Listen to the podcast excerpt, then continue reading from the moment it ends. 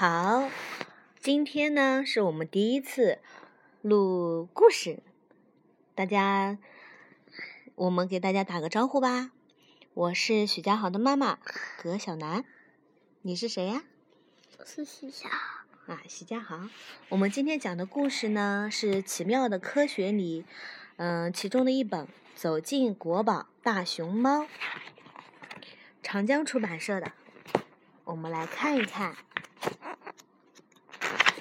宝宝，你觉得大熊猫是什么颜色的？黑白黑白的。黑白黑白的。黑白黑白的。黑白黑白的，对吧？嗯。我们来看，寒冷的冬天，许多动物为了生存，不得不躲在树洞里或者在地底下冬眠。然而，也有一些动物是不怕冷的。瞧，一个长得像熊又像猫的家伙。迈着内八字步，在雪地里慢悠悠地走着。有趣的是，他的脸上还戴着一副超大号的墨镜。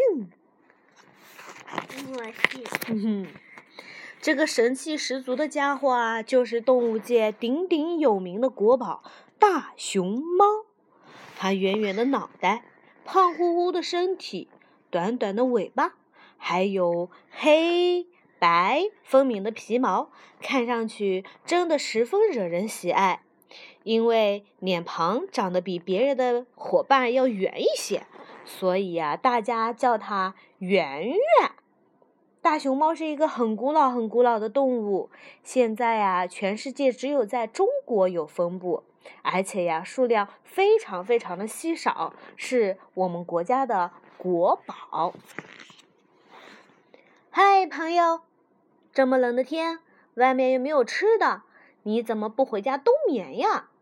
一只松鼠从树洞里探出脑袋，哆嗦地问：“我们大熊猫靠吃竹子为生，而竹子呢，在冬天并不会枯萎，所以呀，我用不着冬眠啦。”圆圆得意地说。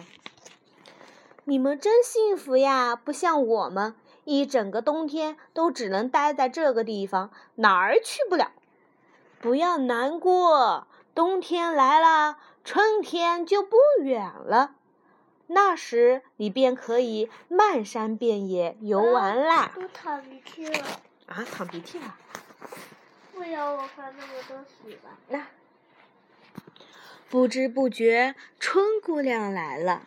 一场春雨过后，竹林里冒出了许多鲜嫩的竹笋，它们吮吸着春天的甘露，一节一节的拼命向上长。漂亮，漂亮啊！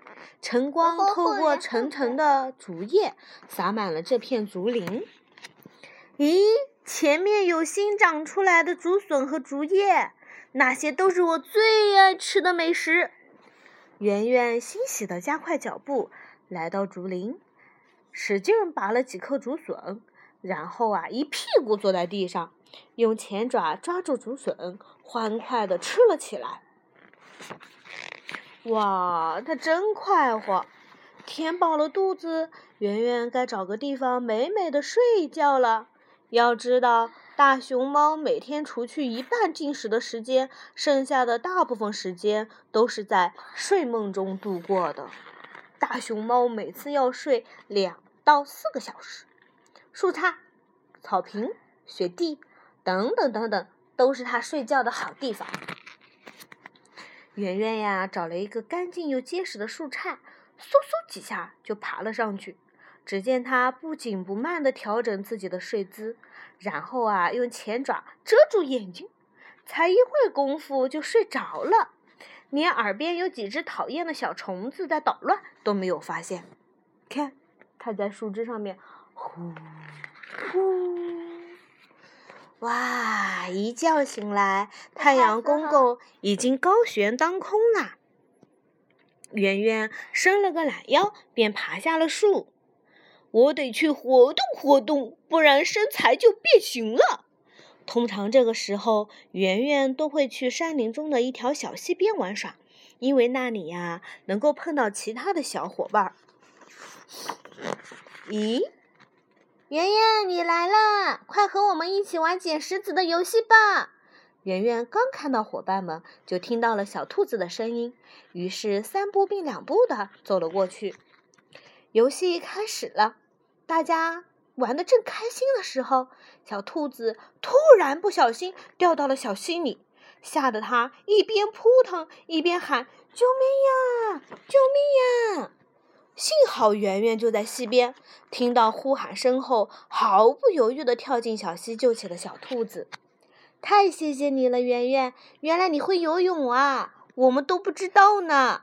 小兔子感激地说：“有点不通，我是和鼻子。哦，我不是两个鼻子，这鼻子里面有鼻涕。